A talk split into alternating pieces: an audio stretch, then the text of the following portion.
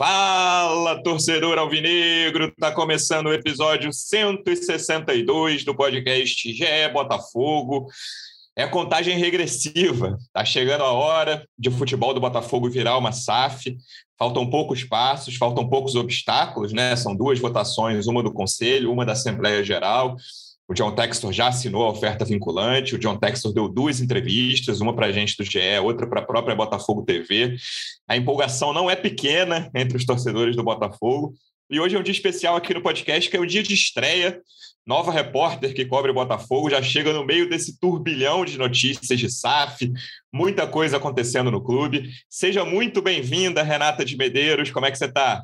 Tudo certo, bem feliz, empolgada para esse ano do Botafogo, que tende a ser bem movimentado e muito legal, né? Chegar no clube no retorno à Série A. Estou na expectativa bem otimista. Monotonia você não vai ter, certamente. Acho que essa é a única certeza do Botafogo sempre. Já velho conhecido do nosso podcast, representante do Botafogo no projeto A Voz da Torcida, do canal Setor Visitante no YouTube. Como é que você está, Pedro Depp? Seja bem-vindo. Fala aí, Luciano, seja bem-vinda, Renata, né? Alô, torcida alvinegra. É que eu tava falando com você nos bastidores antes da gente começar a gravar, né? Eu tava tentando manter os pés no chão, mas o John Texel não deixa, Luciano. Acho que tá quase tá todo mundo assim. Totalmente. Eu só não vou usar esse termo porque eu usei com chamusca, aí depois fui cornetado lá, deu azar. Então. E aquele vídeo lá, que tô, você é. falou do pessoal pedir, tinha que pedir desculpa, lembra, né? É, pô, não. Esse negócio do chamuscado, tô chamuscado, aí foi complicado. Me complicou depois. Eu acho que o Depp é um dos poucos que estão tentando manter o pé no chão ainda. Acho que é uma das semanas recentes de maior empolgação da torcida do Botafogo que eu lembro. E acho que é justificado, né? Apesar de haver muitas interrogações ainda, é, é um caminho que o Botafogo precisava traçar. E ao que tudo indica, né? Pelo que a gente sabe até agora, parece ser um caminho sério, parece não ser um caminho de aventura. Parece, o John Textor, ao que tudo indica, é um cara bem intencionado. Vamos ver como é que vai ser a gestão, a governança. Tenho muita curiosidade em torno disso. Rê, vou começar com você. É, como é que foi esse fim de semana do John Textor, né? No sábado ele foi lá ao Newton Santos.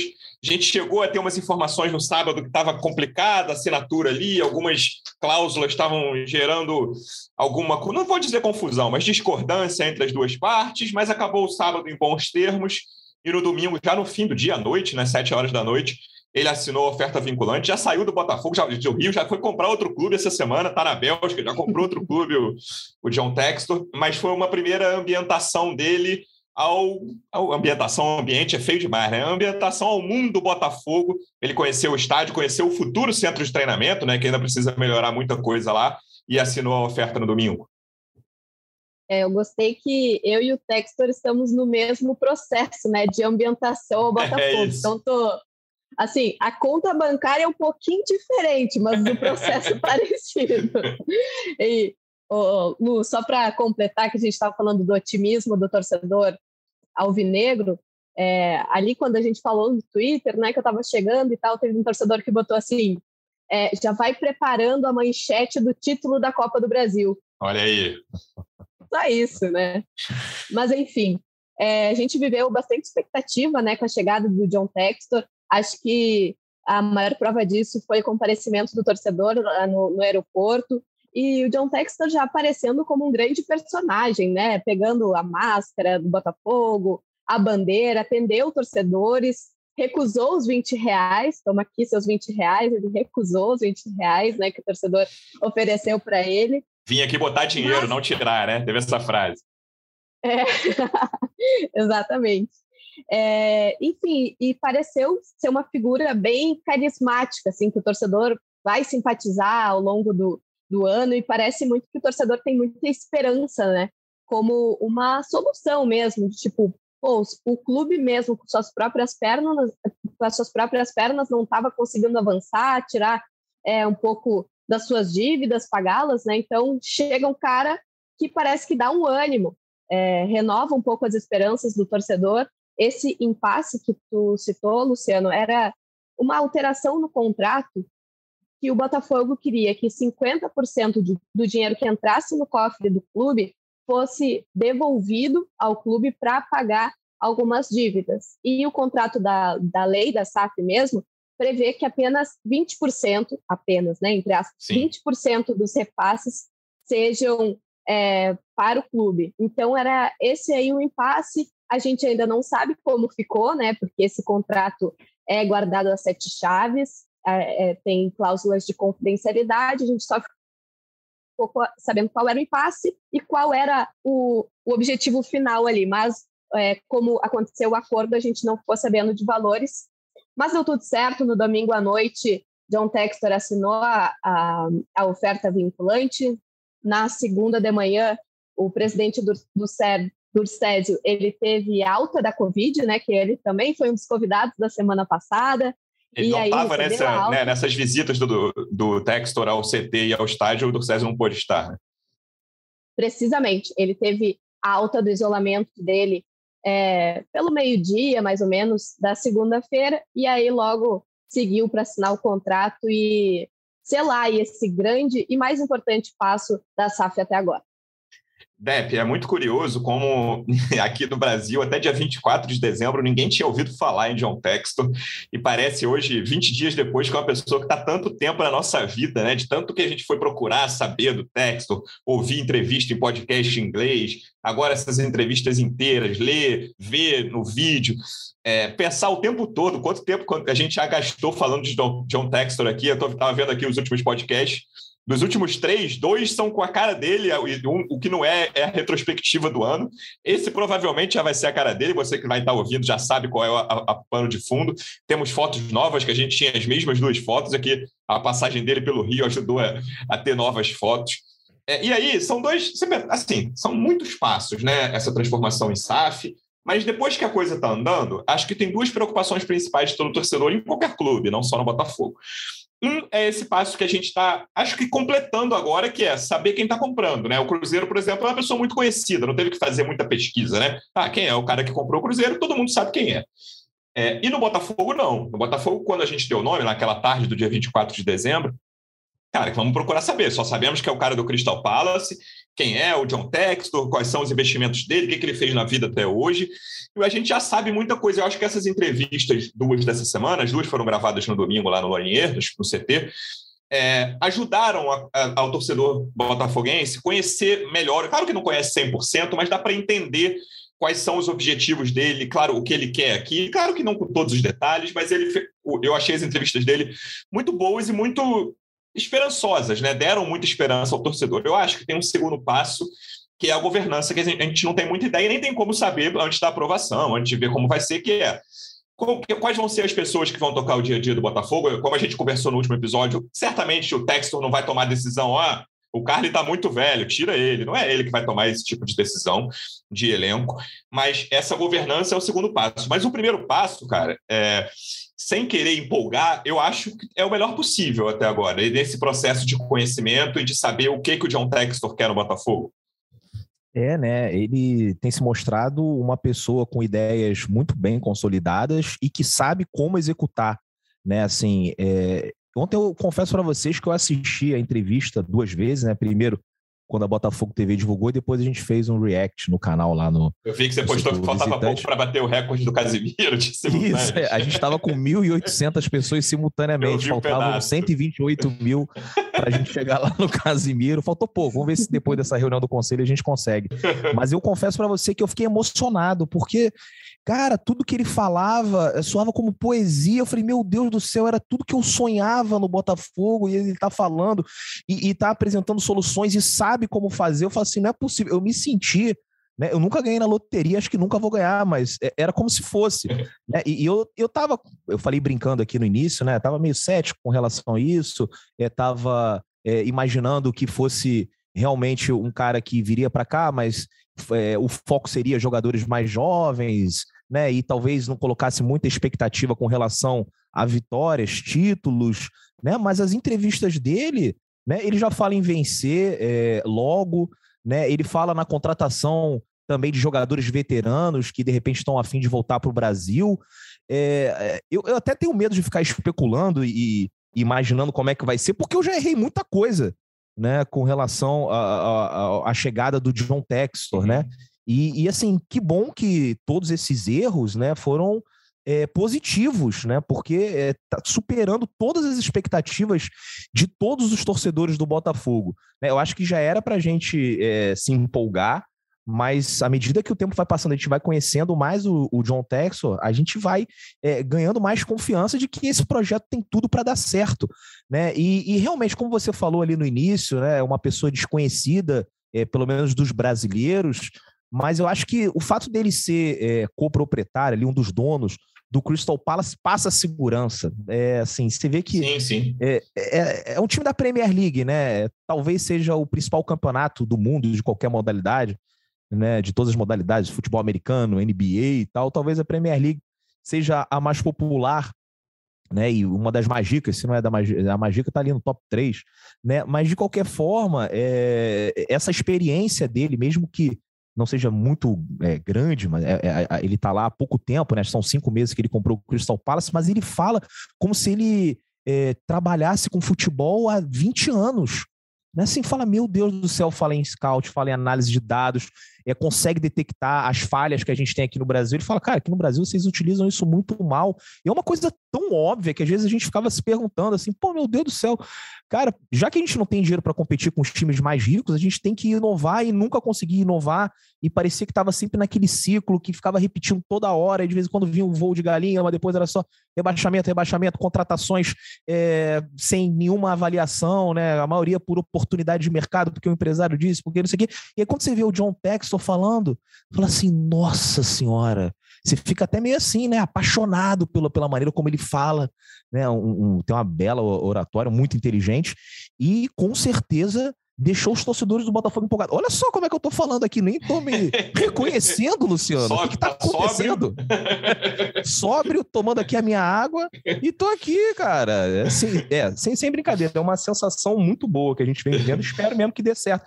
E, e assim, não tinha outra alternativa também, né? É, assim, do jeito que estava, depois acredito que a gente vai falar sobre essas contratações que o Botafogo está anunciando. Assim, com todo respeito a esses jogadores e tal, mas do jeito que o Botafogo estava formando um time, ia lutar para não cair, né? E aí, de repente, vai lá, cai, e depois para subir é mais complicado. A gente tá vendo aí como é que tá a situação do Cruzeiro e do Vasco.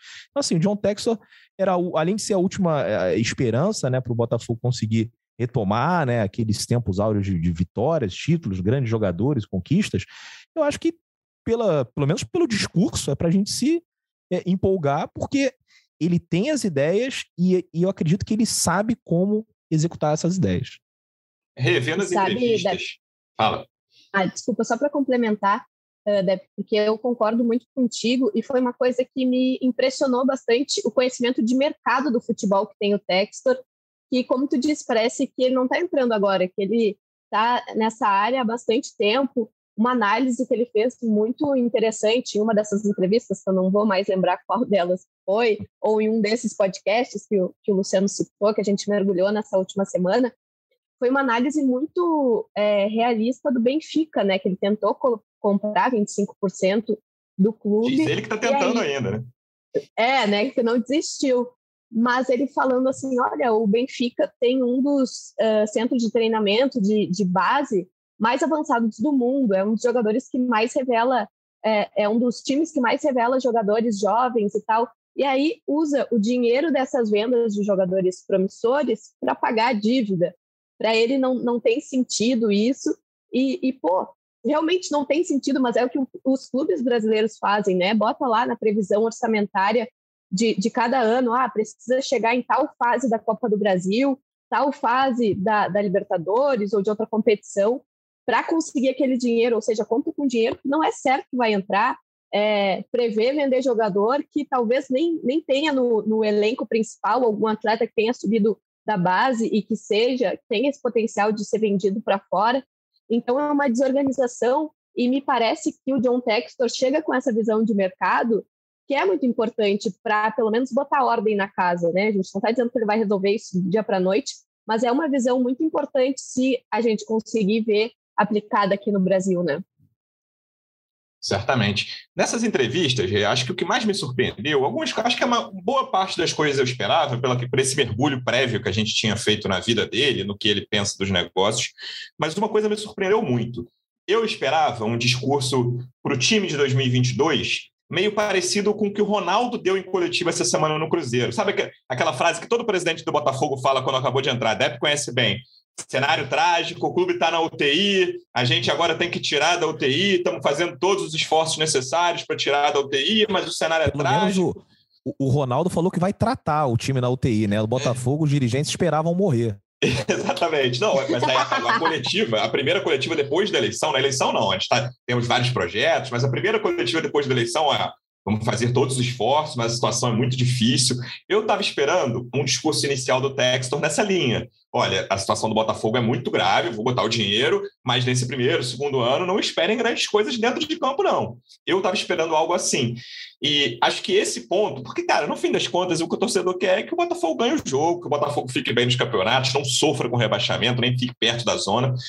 É, acho que isso foi o que, não vou dizer o que mais animou, mas isso foi um, mais um indício de que, cara, acho que a história do Botafogo pode mudar a partir de agora. Claro que o Botafogo tem uma história maravilhosa, e mais os últimos 20 anos, enfim, todo torcedor vai reconhecer e concordar que não era o que ele estava esperando. Então, essa, esse ponto do texto de falar, cara, é até o que o Depp já citou, talvez eu traga veteranos que ainda possam ajudar muito dentro de campo e que venham jogar no Brasil. É, essa rede de talentos eu já imaginava, mas ele até falou em talvez trazer jovens estrangeiros para serem testados. Imagino que de países que não sejam potências. Ele falou que o próprio Estados Unidos tem, tem muito tipo sul-americano da América Central que fica lá e não consegue brilhar.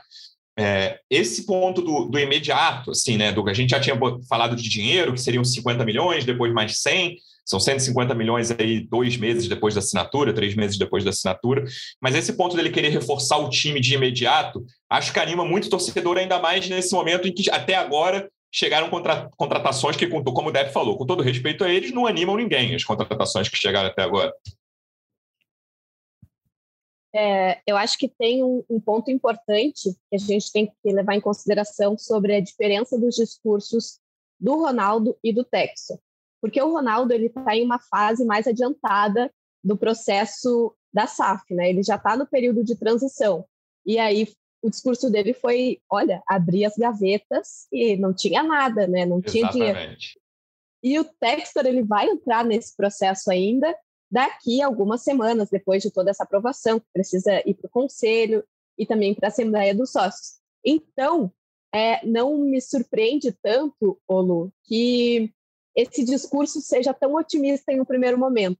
Eu acho que o discurso, talvez não da UTI, é, ele ainda vem.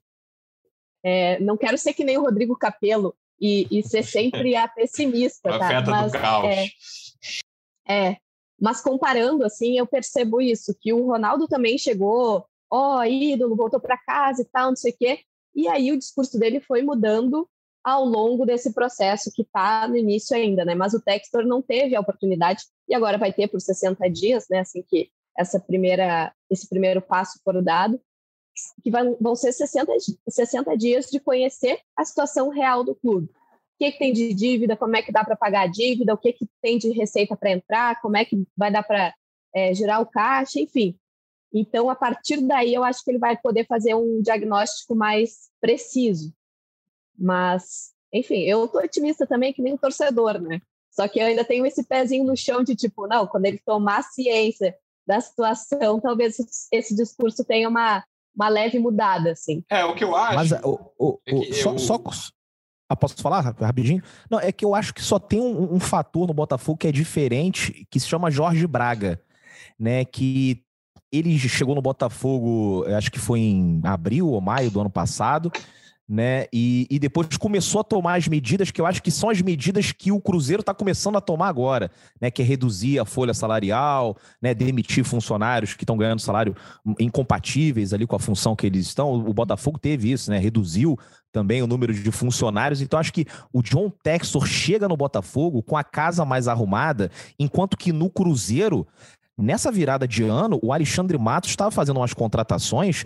que, com dois zagueiros, ele ia gastar 500 mil reais. Isso. Então, assim, era uma, era uma, eles estavam vendo uma loucura e eles Os iam arrumar um jeito... de 40 anos, né? Isso. Eles iam arrumar um jeito de quebrar o Cruzeiro de uma maneira irreversível. Talvez se o Ronaldo não chegasse agora, né, daqui a um ano não tivesse mais salvação. Então, é, acho que eu entendo e concordo isso da Renata, que o, Ronaldo já está um pouquinho ali mais é, adiantado, e, e, também acho que é provável que a gente receba algumas mais notícias, a gente também não vai ficar surfando nessa onda maravilhosa aí durante muito tempo, mas o, o, o fator Jorge Braga, assim, por ter preparado né, o terreno né, para o John Texel, para a XP ali, que fez ali também, né, é, participou desse, desse, desse projeto, né?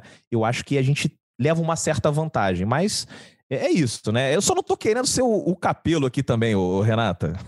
É, Outra diferença que eu acho legal a gente destacar, até a Ana Thaís Matos trouxe isso no Seleção hoje, que o processo do Botafogo, Dep, ele parece muito mais transparente do que o do Cruzeiro, né? Uhum. Pelo menos pelo que a gente tem acompanhado, é, faz Botafogo tem publicado ali notas no site para esclarecer as dúvidas dos sócios. Ontem mesmo, eles, é, depois de terem aberto um canal de transparência para os sócios mandarem suas dúvidas, os conselheiros também, eles compartilharam ali as dúvidas mais frequentes, de tipo assim, ó, quem não mandou sua dúvida e ainda tem alguma, uh, uh, enfim, tem alguma pergunta para fazer e é nesse caminho, tá aqui a resposta, sabe?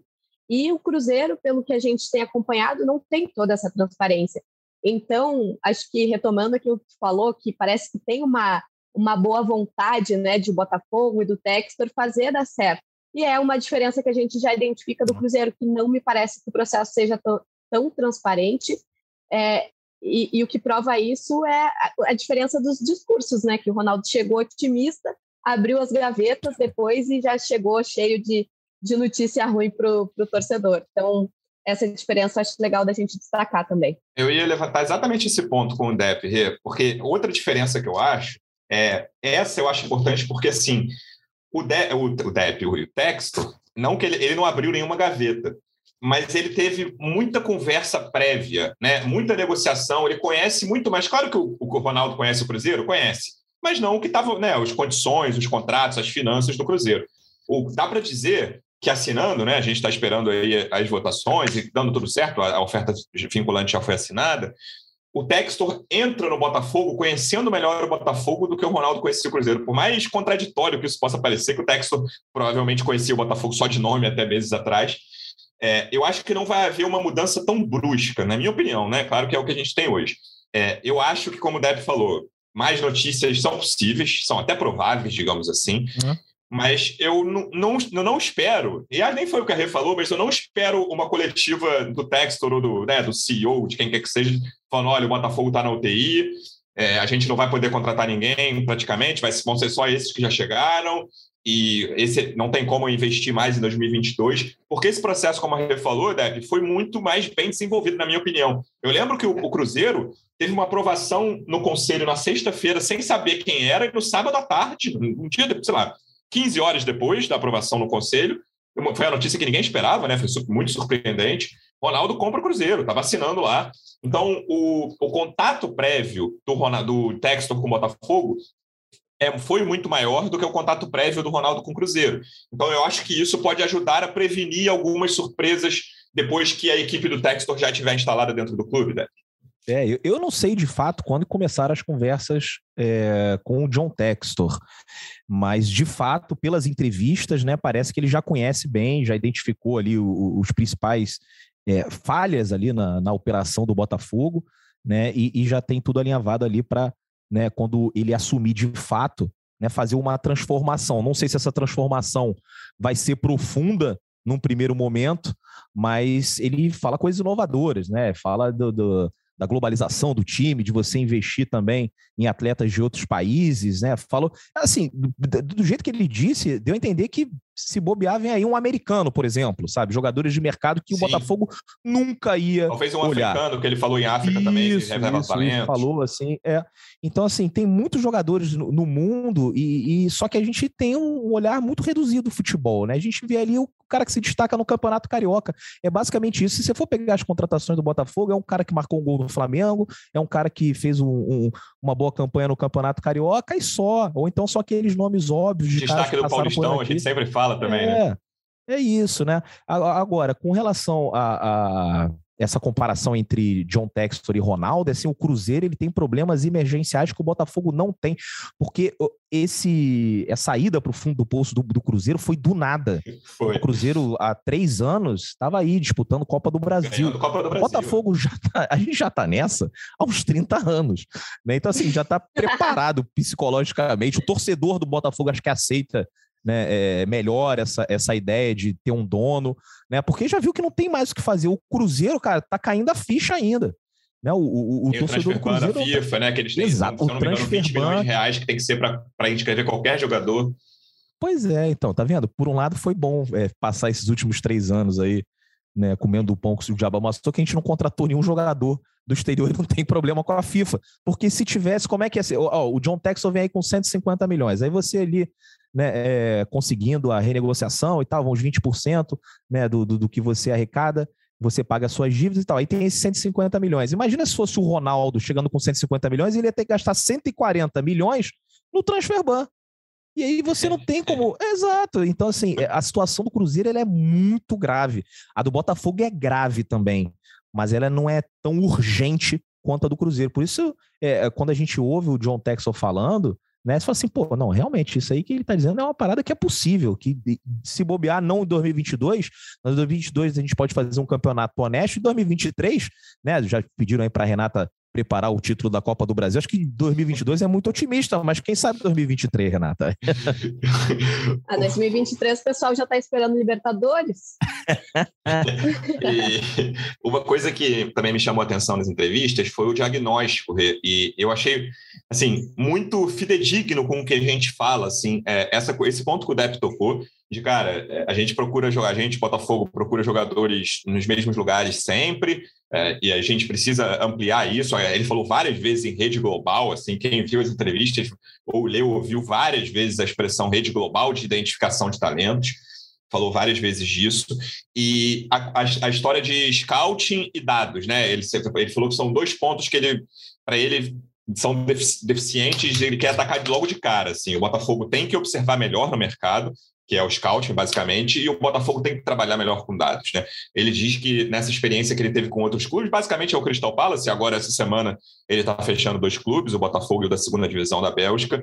Ele percebeu que, cara, o Crystal Palace, ele não citou o Crystal Palace, né, mas os clubes da Europa várias vezes têm mais dados sobre jogadores que atuam no Brasil do que os clubes do Brasil. Não tem sobre esses jogadores. Então, se, se, o Botafogo atacar imediatamente, eu acho que vai atacar, pelo que ele falou, já melhora muito, porque o Botafogo vai conseguir, além de ter uma situação financeira mais confortável, mas não vai ser, né, não é top 3 de situações financeiras confortáveis do Brasil, não vai ser ainda.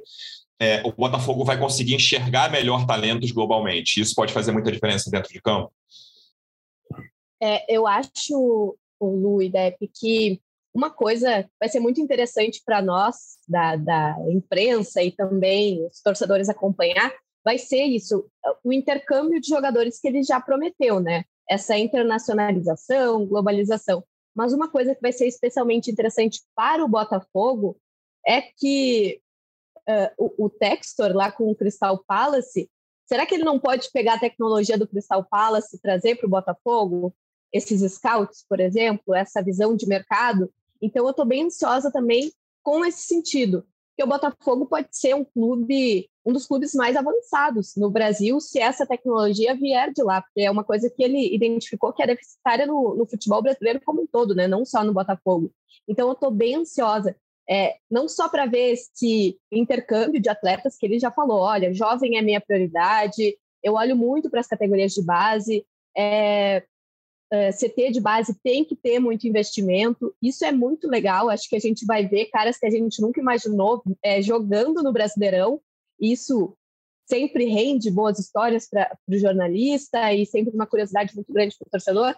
Mas o que eu estou mais ansiosa para saber é se essa tecnologia que tem lá no Crystal Palace, embora não seja uma, um, um time da primeira linha da Premier League, né, é, se essa tecnologia chegar aqui, vai ser muito legal também para o clube.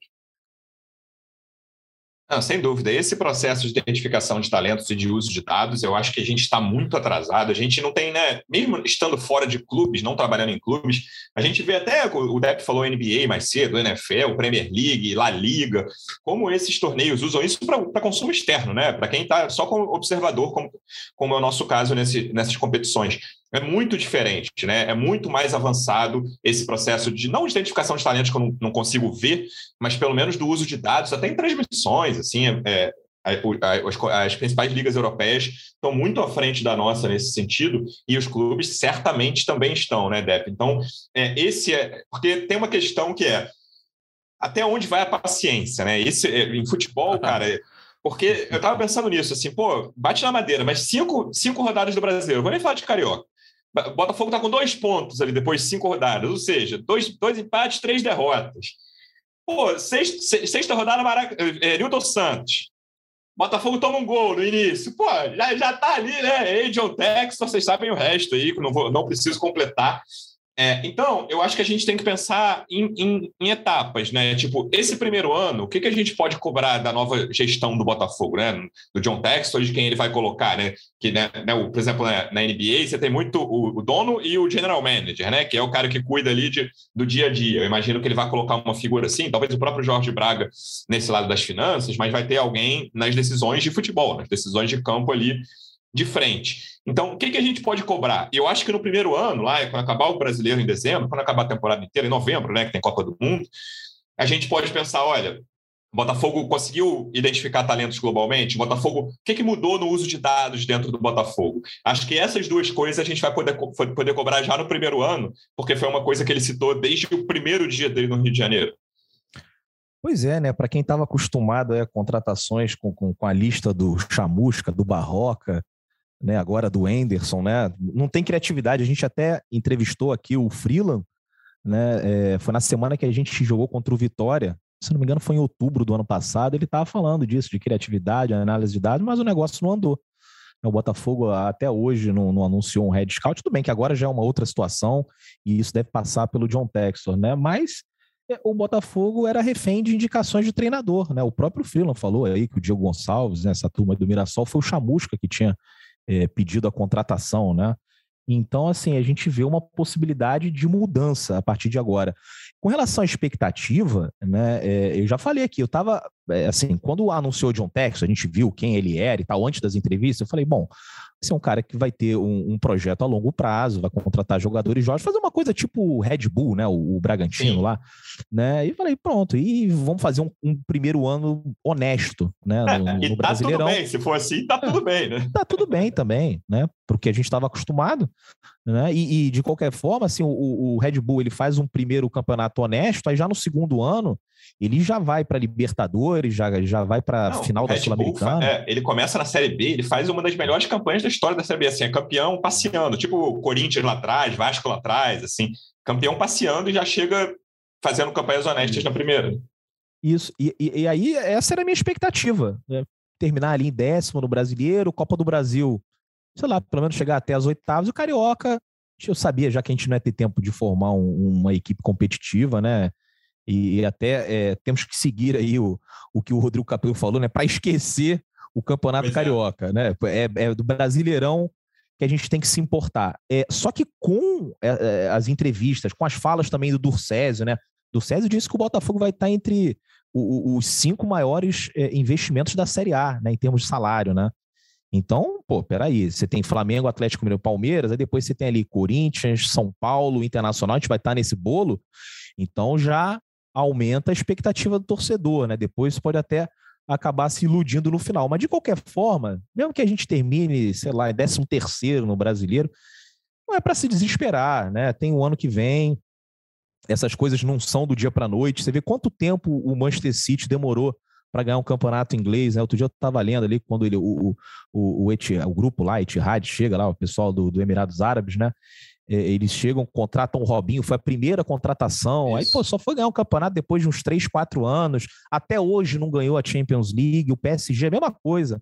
Né? O pessoal lá do Qatar está tentando ganhar a Champions League, não, não consegue, chegou na final.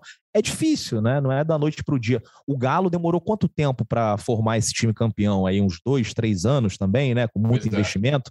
Então, é, é, eu acho que apesar do, do John Textor né, ter dado é, alguns indícios de que a gente vai brigar, eu acho que está sendo otimista demais até. Eu acho que esse ano é difícil, mas é, a partir de 2023 se, se realmente a intenção for essa, eu acho que o Botafogo pode vir forte. Sim, brasileiro é muito difícil. Mas Copa do Brasil, a própria Libertadores, Sul-Americana, ah, Sul então. É, é, é, cara, eu acho que, que pode rolar sim. Uma, uma consequência possível do sucesso ou do fracasso do John Textor aqui, e aí até acho que essa consequência especificamente importa menos para a torcida do Botafogo, mas eu pessoalmente, assim, aí como não estou nem falando como jornalista, como quem observa o, o futebol brasileiro, eu torço pelo sucesso é, dessa nova, dessas figuras, desse, dessa, desse tipo de nova gestão do, dos clubes, para transformar o futebol brasileiro. Assim. Eu acho que isso é muito importante. O próprio Red Bull mesmo, que fez como, né, pegou um time, mas é uma transformação que sou, eu acho a do Bragantino um pouco mais artificial, né, porque é uma torcida muito pequena, mas enfim, tá lá, né, tá disputando hoje, é um time que disputa títulos, chegou a, acabou de chegar numa final do Sul-Americano. É, porque a gente vê um modelo que até isso eu achei bom da, da entrevista do Textor também, quando ele fala de Portugal, você citou que ele conhece bem o Benfica e tal. É, ele falou, cara, uma liga em que só três clubes vencem não funciona. É, um campeonato que não é um bom produto. E ele fala várias vezes isso. A gente precisa entregar um produto melhor para dentro do Brasil e fora do Brasil. E numa liga em que só três clubes vencem, isso não funciona para a gente.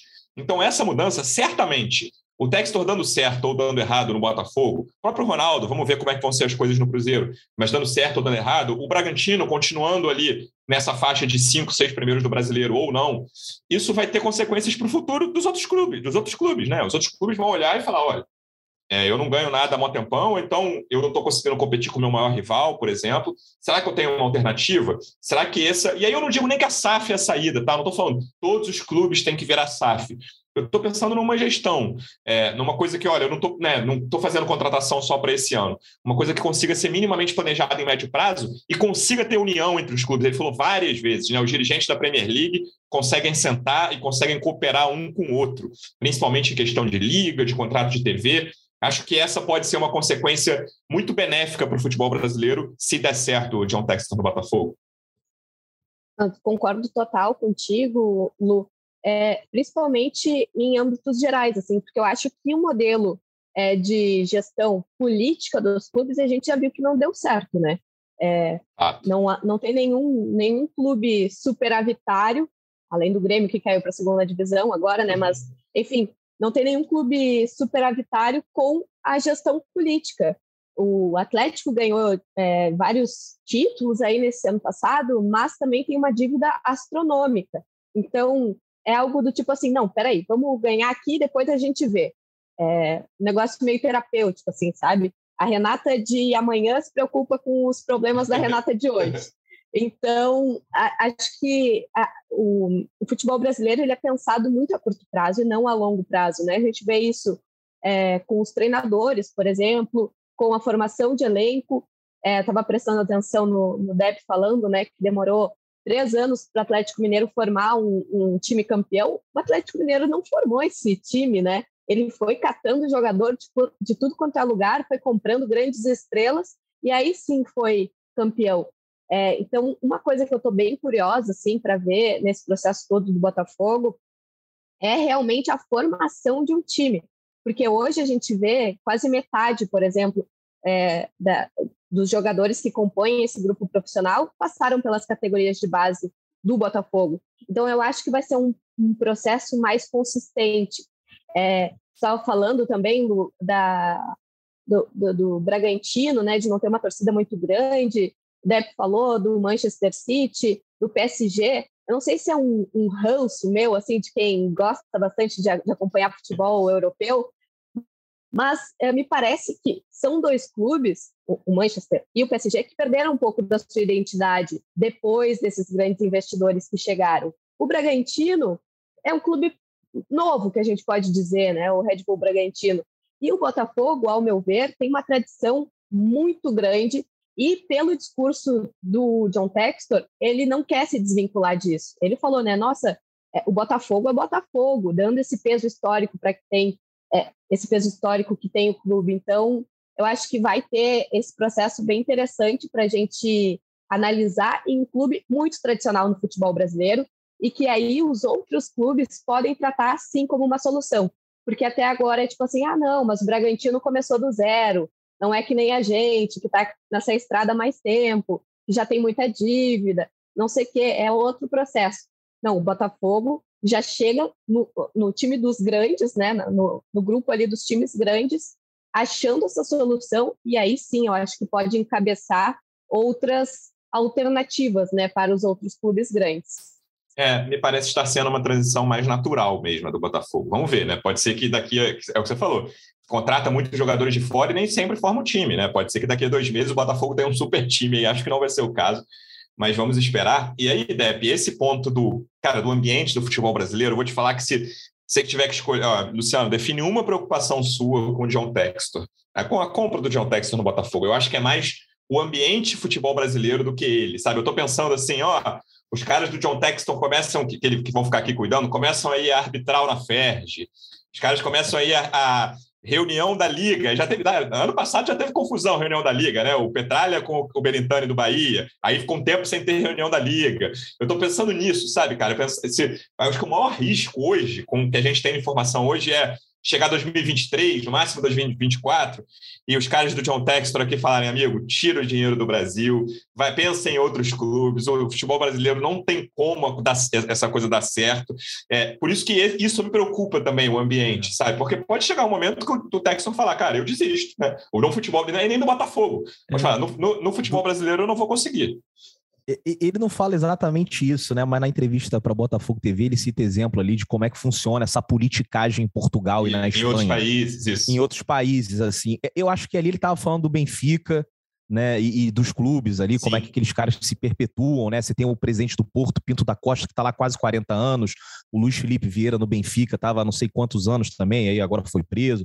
Esse do Real Madrid também há muito tempo. Mas eu acho que a gente podia é, pegar essa análise dele sobre a politicagem nos clubes e, e transportar para o Brasil é, nas confederações, né? E nas federações, na confederação e nas Sim. federações, que é mais ou menos isso, bem como você falou. É uma coisa muito engessada né, que é, é, é feita para não girar, assim, sabe, para ficar ali atravancado. avanço, né? Ele fala isso que em outros países, avanço. É. em outros países você não consegue ter avanços. E essa estrutura do Brasil, não do Botafogo, né, mas a uhum. estrutura uhum. como do futebol, futebol brasileiro, né? brasileiro, é difícil avançar para caramba. Talvez ele é esteja difícil. minimizando isso. E, e, e, mas eu acho que ele, cara, eu acho que ele veio muito preparado. Eu acho que ele sabe de tudo isso. Eu uhum. acho que ele não deu nenhum vacilo, assim. Ele tudo que ele tinha que dúvida que ele queria perguntar, ele, ele se inteirou. E, e, eu acho que isso muito isso passa muito pela falta de união dos clubes, né? E ele até cita isso. Sem dúvida. Não alguma. sei se foi na entrevista para o GE. Ele já falou tanto agora que foi, enfim, minha vida nos últimos. Pro GE, com certeza, últimas, do Botafogo também, se não me engano. Isso, nas últimas 72 horas é só John Texon, mas ele fala assim: pô, tem times que querem ganhar muito mais, né? Isso aí não tá certo, até entende e tal. Beleza, se o outro time quer faturar muito mais com fornecedor de material esportivo, é mérito dele, mas assim, com televisão, premiação, tem que ser uma coisa né, é, mais igual para todos os times para criar uma, uma liga forte.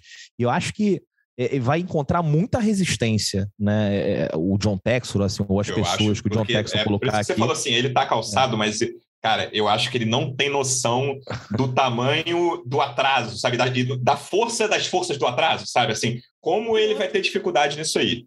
No digo, é, mas... dentro do Botafogo, tá? Digo fora. Mas, mas é o que ele fala também, né? Isso aqui, ele pegou, ele tá entrando no Botafogo e no futebol brasileiro, assim, como uma página de papel em branco, né? Se não tem nada. Então, assim, ele pode tentar modificar e transformar. E tem outros times já também com essa pegada, né? Você falou aí o Cruzeiro, né? Tem o Red Bull, de repente, sei lá, o Vasco, alguém se interessa. O Vasco tá baita numa torcida, o time tem uma história muito bonita também. Não, não duvido nada que é, daqui a pouco surge alguém. O problema é que o Vasco tem muita, muita discussão de política, né? É difícil. Né? Mas, assim, é, pode acontecer em outros clubes, no São Paulo, que é uma zona administrativa também, um clube que também tem uma torcida muito forte. eu acho que de repente pode ser o início de uma tendência, né? E, e também, vamos lá, é, o fato do clube se tornar empresa não é garantia de nada, até porque se forem 20 acho, clubes acho empresa, quatro isso. vão cair, ou seja, quatro clubes empresa caem e um é campeão. Então, assim, é, eu acho que... É, e pode ter é, clube empresa mal gerido, né? Com uma gestão também, ruim, incompetente, ou até picareta, que não parece ser o caso, exato, entendeu? Pode ter empresa assim também. Ué, a gente tem ali o exemplo, por exemplo, do Málaga, lembra? Que chegou um shaker, falou que é revolucionar o Málaga, contratou um monte de gente, depois foi, foi embora, né? E deixou para lá. O, o, acho que foi no Mônaco também, Valência um cara bilionário. Isso também. Isso, o Peter Lin no Valência, a torcida está pedindo a saída dele, né? E a filha chegou no Twitter e escreveu: o que vocês estão reclamando? O clube é nosso, né? Vocês não têm voz Imagina. aqui. Imagina só chegar numa situação dessa, né? E, e também teve ali o, o do Mônaco, que acho que o cara se separou, aí na, no divórcio a mulher ficou com uma parte significativa do dinheiro e aí ele diminuiu o investimento no clube. Você fica sujeito a esse tipo de coisa, né? Não, não, não é uma garantia que vai dar certo. Oh, chegou o John Texas, agora a gente vai ser campeão todos os anos. Não é bem assim. Mas que, que dá uma perspectiva muito melhor né, com relação à gestão e que seja o início de uma nova era. E de repente não precisa nem os outros clubes virarem SAF, né? Mas é, o, o, John Texor acho que tem muito a acrescentar. Acho que é, outros presidentes de clubes vão querer ouvir o que ele tem para falar, afinal, ele é proprietário também de um clube da Premier League, agora tem um clube na Bélgica. Uhum. É um cara que tem uma rede de contatos absurda, ele fala disso na entrevista também, né? Tem experiência com, com, com mídia, né? E eu acho que ele vai acrescentar muito nessa questão de direitos de televisão, né? E até possivelmente uma formação de uma liga essa, essa governança é. posterior, e a gente ainda não tem muita informação, né? Porque eu vou te falar que acho que hoje é a minha maior curiosidade, cara. É, quem vão ser as pessoas que vão tomar conta do Botafogo do John Texton, sabe? Porque o John Texton não vai ficar no dia a dia aqui. Claro que essas grandes questões eu espero, e ele certamente é, vai ficar por dentro e vai tomar decisões. É, mas essa governança ainda a gente ainda não sabe, né? Quem são, quais vão ser as pessoas que vão tomar conta do Botafogo aqui no dia a dia? A gente ainda não sabe, eu acho que é um, uma das fontes de maior curiosidade que a gente tenta pescar nas entrevistas que faz é, com o pessoal dos bastidores da SAF. Tipo, tá, não dá para adiantar alguma coisa, né? E aí a resposta que a gente ouve é: nem a gente sabe como vai ser. É, isso é uma coisa totalmente nova. Vocês estão é, começando isso agora a cobrir, a gente está começando a viver isso agora. Então, é uma coisa que, enfim, está muito é, indefinida ainda, eu acho. E uma das coisas que eu tinha até anotado aqui para falar enquanto estava falando, é, Lu, sobre a questão política, né? Eu e o Davi Barros, também setorista do Botafogo aqui no GE, a gente fez uma entrevista com o jornalista britânico que fez um podcast com o John Textor, antes Foi, do John novembro. Textor nas entrevistas uhum. aqui no Brasil. Ele deu uma entrevista para esse jornalista, o Matt Slater, e aí a gente entrevistou esse jornalista justamente é, para conhecer um pouquinho mais do John Textor, Textor. E aí uma das coisas que ele falou que me chamou bastante atenção é justamente como John Textor lida com essa parte política. Ele disse assim, olha, embora o John Textor seja o cara que bota o dinheiro, o cara que financeiramente manda no clube, ele respeita muito o presidente. Ele tem um diálogo muito próximo, ele está sempre sabendo das coisas do, do clube e tal, mas assim, ele não interfere muito nas decisões mais institucionais. Então, isso foi um, um, ponto que eu achei muito interessante de saber, né, desse bastidor que acontece lá no Crystal Palace, porque não é, não vai ser que nem a filha do cara lá que chegou e dizendo, né, ah, o clube é a gente que paga, então é a gente que manda. Não, pelo que me parece, não é do feitio ou do perfil do John Textor. Ele é, deixa mais os, os caras mais tradicionais do clube opinarem, e há esse debate bem aberto, pelo que eu entendi. E sobre o mercado brasileiro, também foi um ponto que tu, é, que você, Lu, e que o Def trouxeram, é, o, o Matt Slater também falou é, sobre a empresa de streaming, a Football TV, que tem o John Textor, que é um apaixonado por tecnologia, né? Isso também foi outra coisa que a gente descobriu ao longo desses últimos dias e semanas. Ele tem essa empresa de streaming, e aí eu perguntei para esse jornalista, né?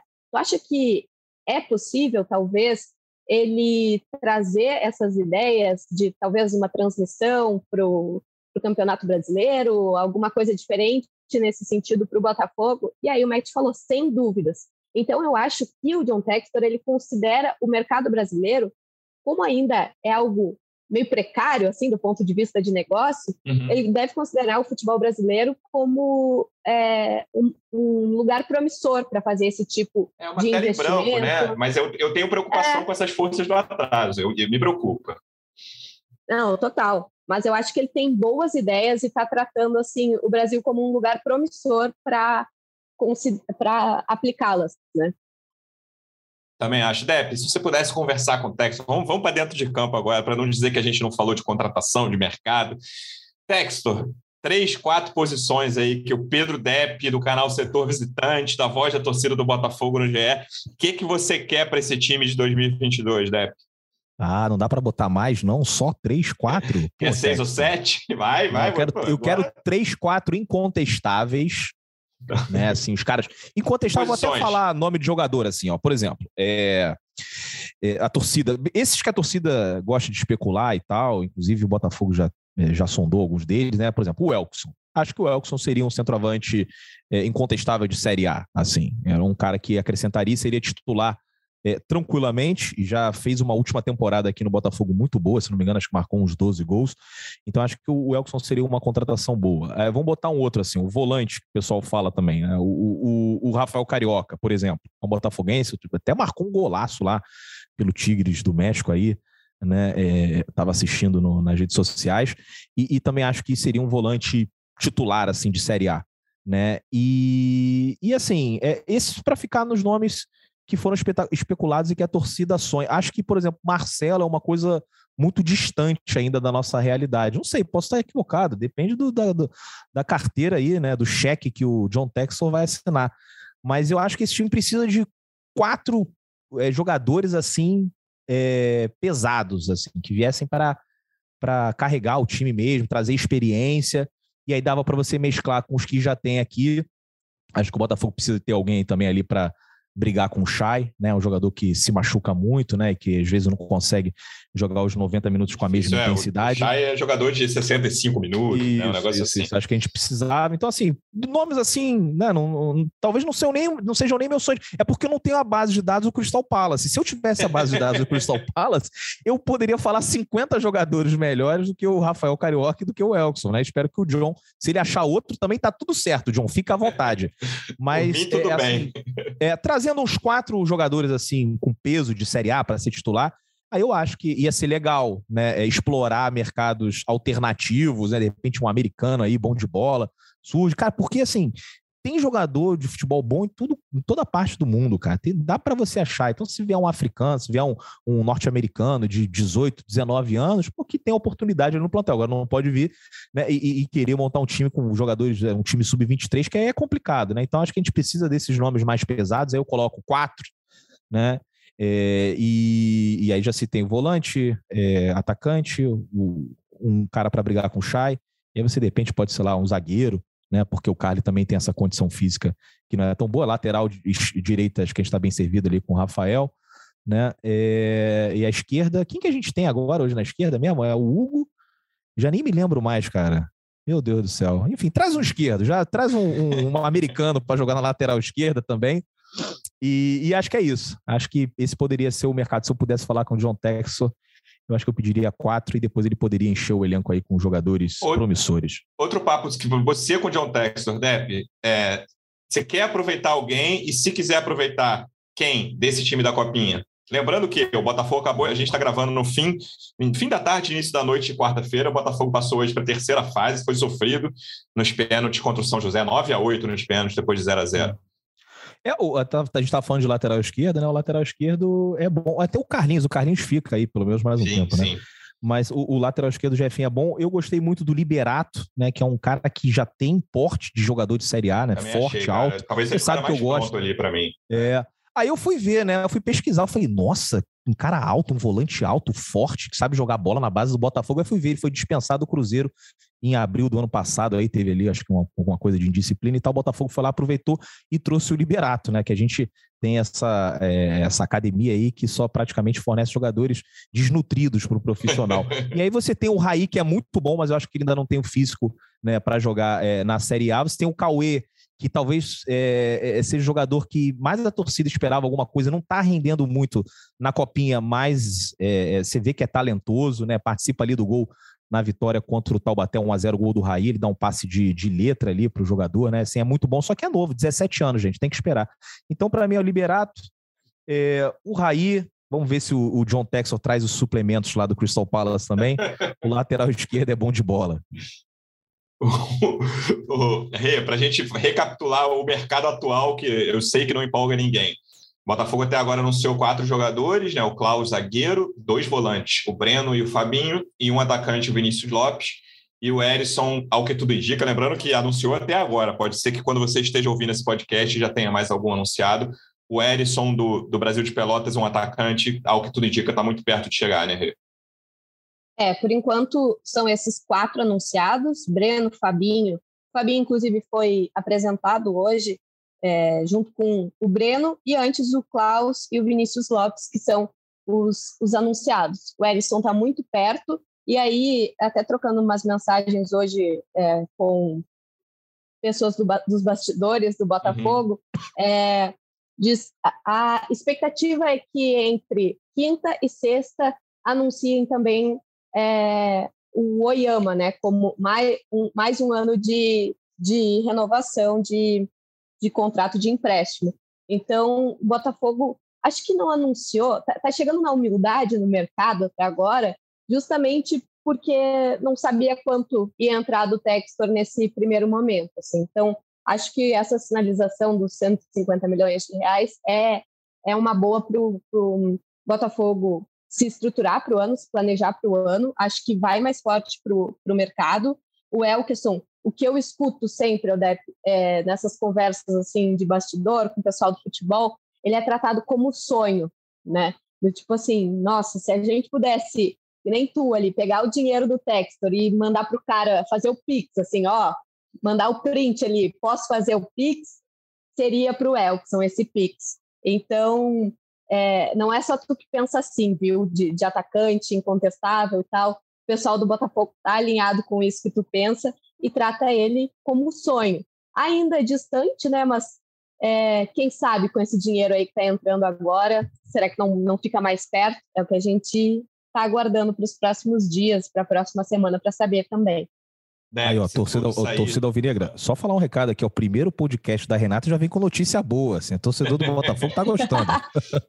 Se tudo sair como, como esperado, cara, daqui a uns 5, 6 anos, sim, o torcedor do Botafogo, do Alvinegro vai lembrar, pô, você lembra aquele nosso último mercado antes do John Textor, que era Breno, Vinícius Lopes, Fabio, Cláudio, pô, foi engraçado, né? Depois vieram jogadores mais caros, mais conhecidos, contratados depois da chegada do Textor tanta coisa para lembrar, tanta coisa ruim, né? Espero dar risada disso tudo. Né? Aparecidência. Eu tava lá, a Aparecida tem, né, de Goiânia. Não, pô, tá, eu tava agora. Eu, cara, eu fui pra Copinha e assisti um jogo da Copinha. Assisti o Botafogo e Petrolina. Perdeu, né? Inacreditável, cara. Pô, não, assim não dá. E assim, é, é, era um time ali que tava convivendo com o surto de Covid também, né? Muitos jogadores, os principais jogadores ficaram no Rio. Tava chovendo muito. E aí falei, um catadão era o que dava para colocar em campo, né? O gramado não colaborou também, o Botafogo perdeu. Mas chega a ser até engraçado agora com o João Texas, né? Falei, Pô, vou falar pros meus netos. Eu falei assim, ó, lembra daquele Botafogo e Petrolina na copinha? Pô, é, é, é realmente, cara, eu acho que o torcedor do Botafogo é, tem tudo aí para ficar feliz nos próximos anos e relembrar essas tragédias, né? Mas por um lado mais é, cômico, né, Luciano? Eu quero ver se o scout do Crystal Palace tem os jogadores da Copinha. Aí eu quero ver. ah, com, com certeza deve ter, né? Com certeza. O que não tem é o Botafogo. O Botafogo, quando joga copinha, ele só contrata os jogadores que jogam contra o Botafogo. Então, de repente, pode pintar alguém aí do Petrolina, do Taubaté. Taubaté a gente vai jogar duas vezes contra eles, né? Então, assim, de repente rola. Mas, assim, Renata, tô muito ansioso aí. É a coisa que eu mais quero. Presente de Natal antecipado de 2022 é essa base de dados do Crystal Palace. Não é nem contratação. Eu só, por enquanto, eu só é. quero uma base de dados, né? Eu queria Depois só ficar vendo. Imagina que divertido ali você ficar vendo. Nossa! Manda é pro meu e-mail, né? Vai todo mundo quero. fazer o cursinho do Excel para é. entender as planilhas. É isso. Bom, lembrando os próximos passos aqui, a gente já falou, mas na quinta-feira, sete da noite, o Conselho vota a, a, o contrato com o Textor, e na sexta, das nove da manhã às sete da noite, a Assembleia Geral, que são os sócios do Botafogo, vão votar, ao que tudo indica, vai ser aprovado nas duas instâncias, e aí a gente vai ver os próximos passos do Botafogo. 90% da SAF comprada do futebol com o John Textor, o clube fica com 10%. Rê, muito obrigado pela sua estreia. Não vou nem falar volte sempre, que é certo que você vai voltar muitas vezes aqui. E até a próxima. Voltarei sempre, até a próxima. E aproveitando para o torcedor que está nos ouvindo, entre quinta e sexta, é, lá em ge.globo a gente vai publicar o passo a passo das votações dos conselheiros e também dos sócios e as perguntas e respostas mais frequentes. Então, para não restar dúvida dessa. Hoje eu estava falando né, com o pessoal do Conselho do Botafogo. É, é uma grande decisão né, que vai ter ali no aplicativo para fazer a tua, tua votação. É uma decisão que vai perdurar pelo menos, pelo menos nos próximos 10 anos no Botafogo. Então, a gente vai fazer de tudo para deixar o torcedor o mais por dentro possível dessa situação. Foi um prazer e até a próxima. É isso. Fiquem ligados em ge.globo Botafogo. Dep, obrigado mais uma vez. Semana que vem, próximo podcast, ao que tudo indica, com o Botafogo. Não vou dizer o Botafogo rico, né? Vamos com calma, mas o Botafogo numa situação, situação mais confortável. Isso. O Botafogo agora vai conseguir fazer um churrasco no final de semana, chamar é os amigos, né? Pedir um chopp, né? Pô, um chopinho maravilhoso. Ainda tô em dúvida. Eu vou votar na sexta-feira, né, que eu sou sócio do Ainda tô pensando aqui o que eu vou fazer. Vamos ver se, se essa matéria do GE vai me ajudar aí. Valeu então, Renata. Valeu, Luciano. Grande abraço aí para a torcida alvinegra. Valeu, Dep, Rê, torcedor alvinegro. Obrigado mais uma vez pela audiência. Até a próxima. Um abraço. Partiu, louco, Abreu! Bateu!